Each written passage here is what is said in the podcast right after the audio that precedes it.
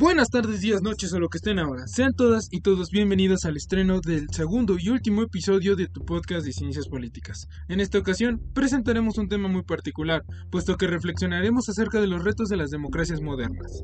Para ello, iremos con este orden. Primero, daremos una definición acerca de lo que es la democracia contemporánea. Después, pasaremos a las condiciones para que se dé en los países no democráticos, como también para que se mantenga en los ya democráticos.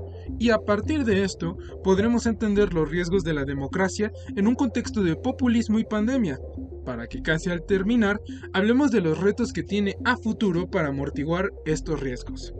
Quédate escuchando este interesante capítulo porque después no verás la democracia de la misma forma. Para comenzar, ¿qué es la democracia contemporánea? Bueno, para Robert Dahl, realmente no hablamos de una democracia pura en la actualidad, o sea, una en la que todos tengan el poder equitativamente. En realidad, los sistemas que llamamos democráticos no son más que una poliarquía con el ideal democrático, es decir, el gobierno de muchos en competencia, pero no de todo un pueblo. Ahora, es factible preguntarnos, ¿cuáles son las condiciones para que se dé esta democracia en países no democráticos? Si seguimos con Dahl, él nos dirá que se garantice la igualdad de oportunidades, pero mediante tres vías, las cuales son igualdad para formular preferencias, la igualdad para manifestar públicamente esas preferencias y la igualdad de trato por parte del gobierno. ¿Esto qué quiere decir? Que se le suman a los gobiernos y pueblos con aspiraciones democráticas la necesidad de garantizar ocho grandes retos, la libertad de asociación y expresión, la libertad de voto pasivo y activo, la libertad de competencia por el voto, pluralismo informativo, elecciones libres, justas e imparciales, y que la política dependa de los votos. Suena difícil, ¿no? Pues para ello este mismo autor nos habla de dos macrovariables para analizar o incluso predecir los comportamientos eh, democratizadores que lleven a la poliarquía.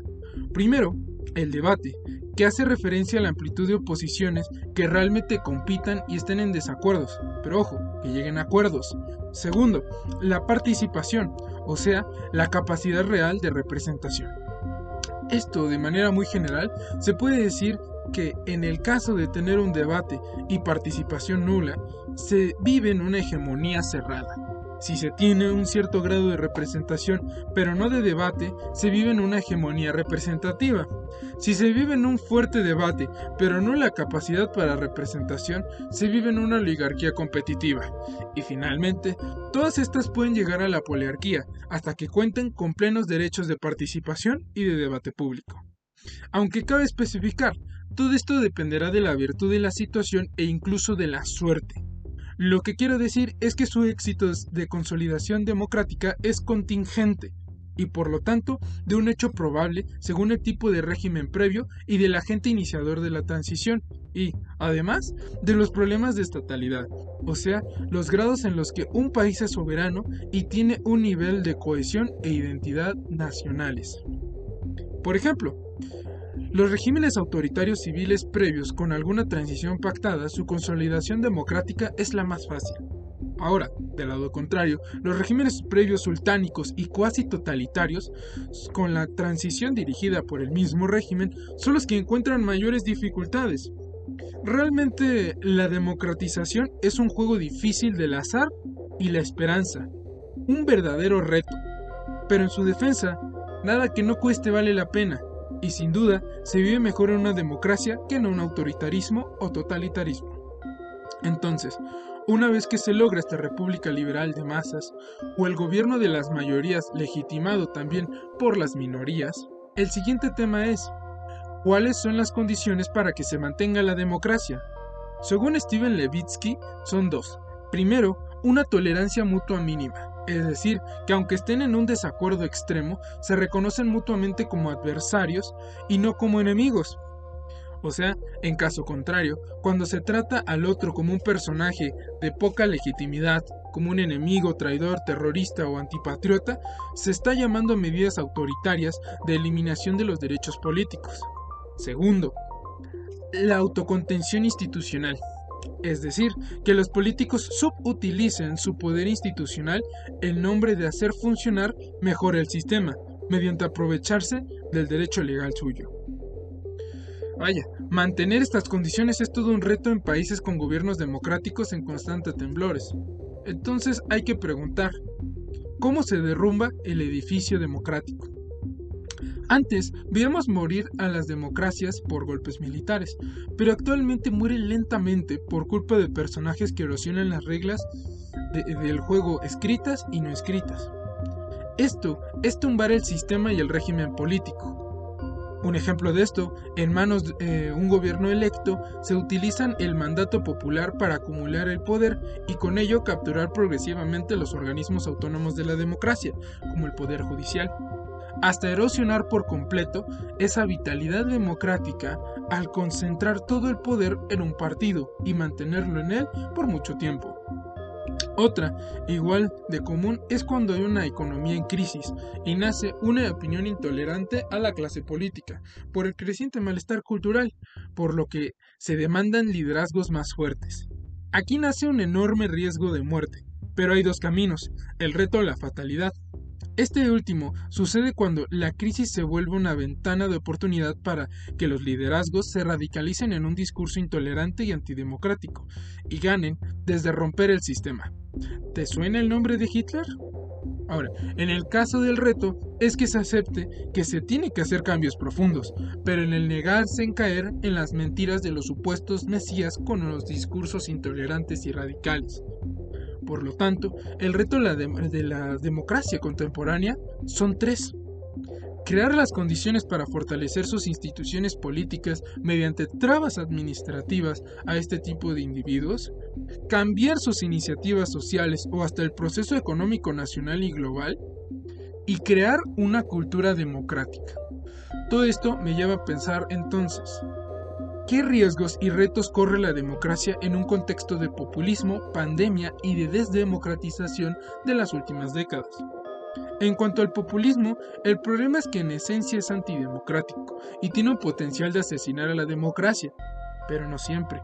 Todo dependerá de la fuerza de las instituciones políticas y sociales y la condición de una buena economía, pues los populistas pueden romper la condición 1 y 2 antes mencionada por Levitsky, por su pensamiento dicotómico donde trazan una línea divisoria entre el pueblo, que conciben como un ente simbólico homogéneo, honesto y puro, de su lado, claro, y sus adversarios, ilegítimos que pueden ser las élites corruptas y depredadoras del pueblo trabajador, los marginados y desfavorecidos que viven expensas del pueblo honesto. Según Ernesto Laclau, el populismo termina con el fin de la, de la política. ¿Esto qué quiere decir? Pues es el fin de la política agonística en el sentido Chantal Mouffe, o sea, en palabras cristianas, cuando la política se vuelve un simple dispositivo de administración, ya sea que se vuelva en el Estado o en un partido político. Lo anterior quiere decir que se rompa la democracia al volverse el Estado, o que solo sea una turbulencia política que se institucionalizó en un partido. Si se corre con suerte y queda en el segundo caso, y poniéndome de abogado del diablo, puede servir para politizar en un ambiente de desconfianza en la democracia o de despolitización. Digamos que en síntesis, el riesgo de los populistas es un arma de doble filo. Puede servir para politizar y revivir la llama del sentimiento democrático o puede matar la democracia. En cuanto a la pandemia, nos puede ayudar el historiador Eric Hobsbawm, pues él establece cuatro condiciones y vulnerabilidades de la democracia liberal que daré de forma breve. Primero, se necesita un consenso y aceptación general, pero no la produce. Segundo, necesita cierto grado de compatibilidad entre los diferentes componentes del pueblo, pero no está lista para una polarización extrema. Estas dos condiciones hacen temblar a la democracia cuando hay una crisis política, es decir, cuando hay mucha inestabilidad y cambios disruptivos. Sin embargo, estas condiciones no hacen que caiga la democracia, a menos que se le sumen las siguientes condiciones, la cual dice que se necesita un gobierno estable que no tenga que hacer una labor intensa de trabajo, o sea, las crisis económicas y sociales o las guerras que la obliguen a su sistema de pesos y contrapesos a actuar como motores. Y último, necesita riqueza y prosperidad para mantener el equilibrio, el cual es difícil en tiempos de crisis e imposible cuando esto es nulo. Con esto quiero decir que las crisis económicas provocadas por la pandemia y las crisis sociales en muchos gobiernos por los sistemas laborales capitalistas y su consecutiva migración constante al norte global harán temblar a las condiciones 3 y 4 en todos los países. Ahora, todo dependerá de la fuerza y creatividad de las instituciones administrativas para evitar a toda, cosas, a toda costa la crisis política que haga fácil que caiga la democracia. Y de nuevo, esto será un reto para toda democracia. Pero si somos sinceros, ¿cuándo la democracia no ha estado en riesgo? Para terminar en este contexto de una probable desdemocratización mayor, ¿qué retos depara el futuro democrático? Realmente esta pregunta es muy difícil, pero podemos empezar a lanzar preguntas o suposiciones. Las democracias, en definitiva, deberán ser más creativas para enfrentar la evolución de los futuros virus, tanto literal como también de los futuros populistas. Esto quiere decir que incluso sería replantearse el modelo económico capitalista. Algo nuevo, algo distinto, que sea capaz de quitar el marco de posibilidad de las crisis económicas y sociales. Claro, lo social en cuanto a las condiciones de vida y laborales. Pero bueno, hay que aclarar también que la política siempre existirán, las crisis políticas siempre existirán, déjenme repetirlo, porque somos materia viva, que cambia constantemente y sus necesidades también. Ahora, cuando, cuando menos se tiene que pensar en hacerle preguntas a la democracia para futuro, como ¿puede haber una democracia sin partidos políticos, como ya se intentó en Perú? ¿O incluso puede haber una democracia sin elecciones? ¿O tal vez puede existir un sistema democrático que en vez de dar un poder político a un actor, dé un cargo político? O sea, en el sentido de que sea un peso del compromiso a la ciudadanía. O por ejemplo también, no nos vayamos lejos, ¿será posible crear un ingreso digno garantizado para todos? Y en otros casos también el salario social. Digo, eso puede evitar por mucho las crisis políticas, sociales y económicas del mundo e incluso apoyar a la democratización, pero por ahora todos parecen imposibles.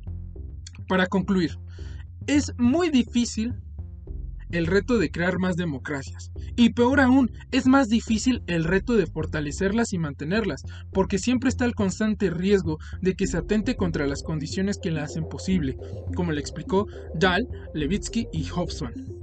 Además del reto que es cuidarla de los virus como la pandemia y de los populistas que pueden, estos dos, hacerla temblar en todas sus condiciones, o de plano, tirarla que como vimos dependerá, claro, de muchas condiciones de los sistemas y regímenes de cada democracia en particular, como también de su suerte.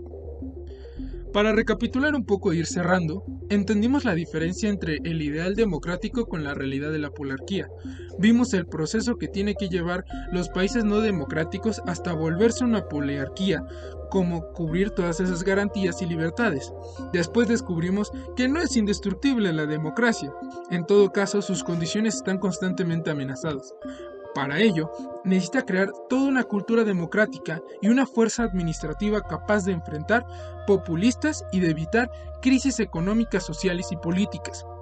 Y finalmente, vimos que en los futuros retos de la democracia será ser más creativos para sostenerse y sostenernos. Esto ha sido todo por hoy en tu podcast de Ciencias Políticas y nos vemos hasta la próxima. ¡Chao!